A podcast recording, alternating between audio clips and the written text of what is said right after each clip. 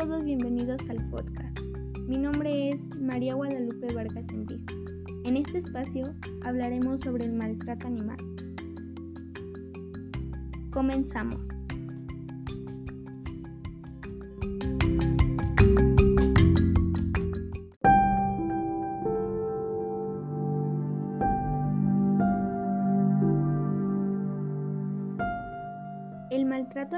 Es definido como un comportamiento irracional de una persona hacia un animal, con el objetivo de causarle sufrimiento, estrés o poder llevarlo a la muerte.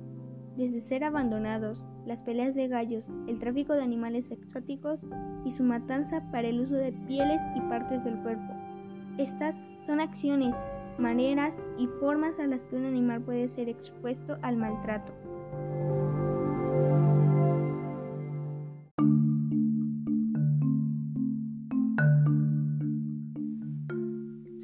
Principales causas son la falta de educación, falta de cultura, negocio, castigo y corrección.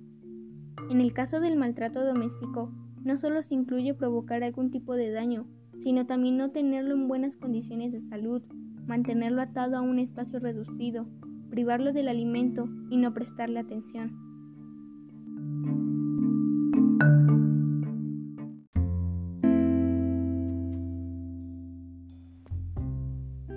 Comercio ilegal de animales exóticos es la tercera mafia más lucrativa en el mundo y es considerada una de las principales causas de disminución de la biodiversidad que afecta gravemente a los ecosistemas en el mundo.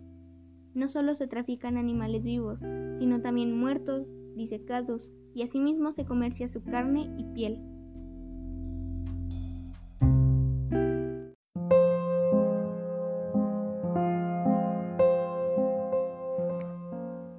Experimentación con animales es una de las prácticas más oscuras de la ciencia y la industria. No solo son utilizados en la medicina, física o biología, sino también en la industria militar de las armas, cosmética y la industria química en general.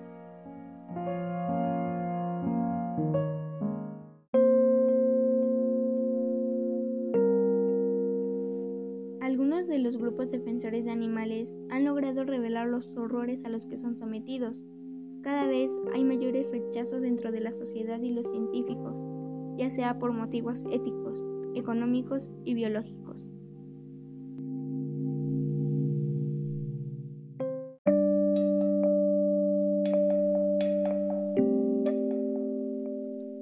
Si bien el maltrato animal se remonta desde hace muchos años, hay que reconocer que hasta el día de hoy se ha tomado conciencia sobre el tema.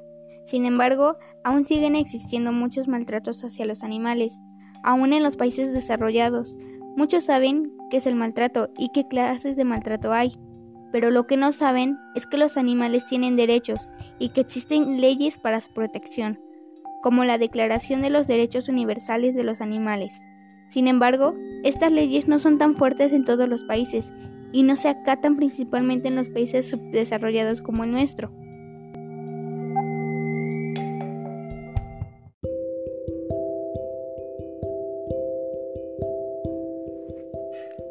Pero no todo está perdido. Existe mucha gente con la misma preocupación que busca parar este fenómeno, luchando poco a poco, buscando una salida pacífica y empujando con mucha fuerza para que las leyes sean acatadas y respetadas en todos los países.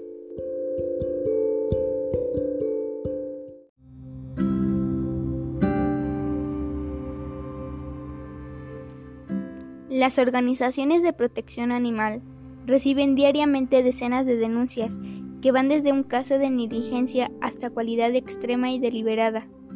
Muchas de estas organizaciones e instituciones vienen trabajando con varios proyectos buscando así revertir el actual desamparo legal de los animales, sin importar su especie.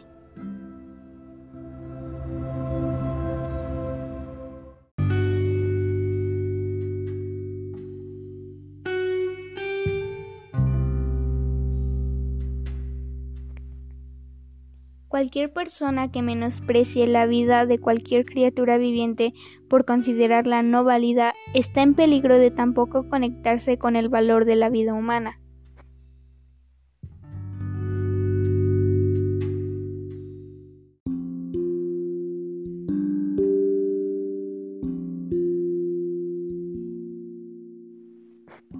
El cuidado y la protección de los animales es labor compartida y todos debemos poner partido en ella, organizaciones, gobierno y personas ordinarias. Las naciones deben crear conciencia, establecer normas, leyes adecuadas que aboguen por el bienestar de los animales. Asimismo, deben velar para que esto se cumpla de manera justa.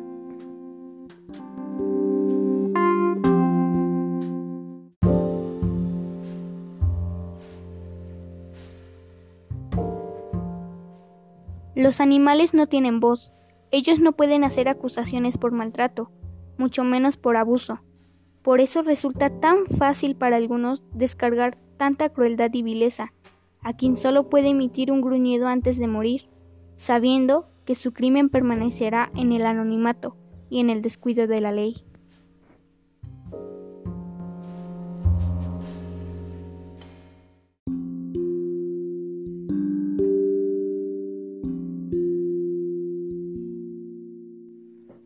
Yo en lo personal considero que se deben empezar a tomar medidas, a esclarecer dudas acerca del perfil, personalidad y conducta de los abusadores, para evitar esta crueldad e impedir el sufrimiento en la sociedad.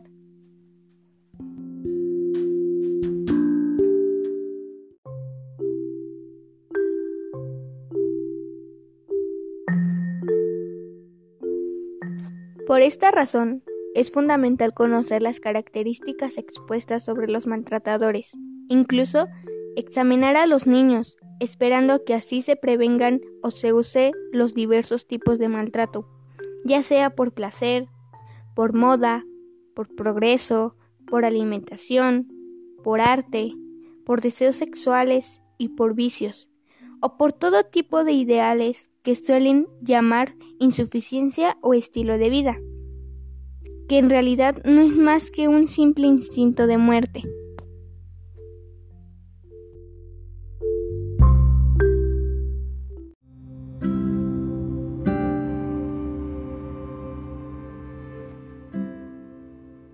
¿Y por qué no comenzar con medidas desde hoy? Comiendo menos carne, cuidando de la naturaleza, imponiéndonos en contra de las atracciones que utilizan animales, como los circos, las corridas de toros, peleas de perros y gallos, uniéndonos a sucesiones que apoyen este tipo de causa.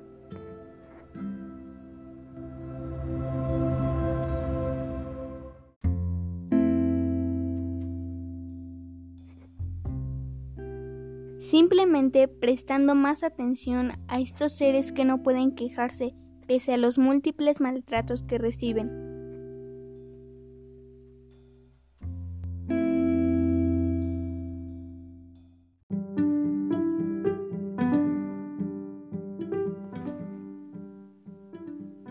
Cambiemos nuestras costumbres para así tratar de cambiar un poco el mundo que hemos destruido.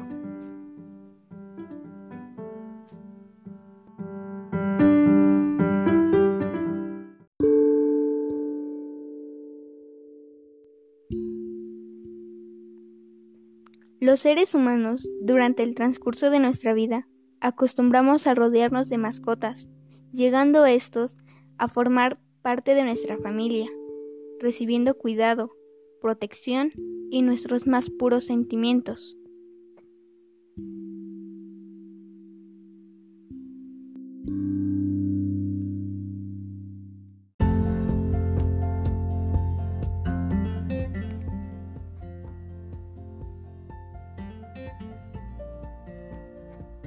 Dicen que el hombre es un animal de costumbres, más bien de costumbre. El hombre es un animal.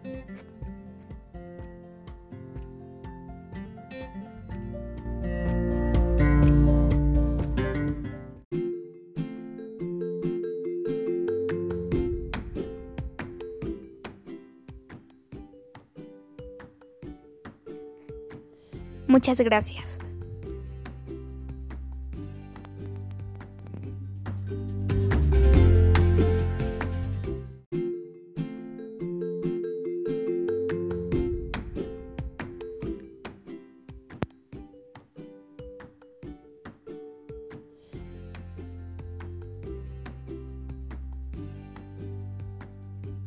Un animal no puede defenderse.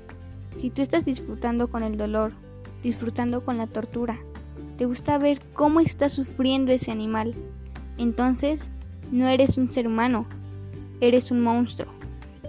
José Saramago Dino al maltrato animal.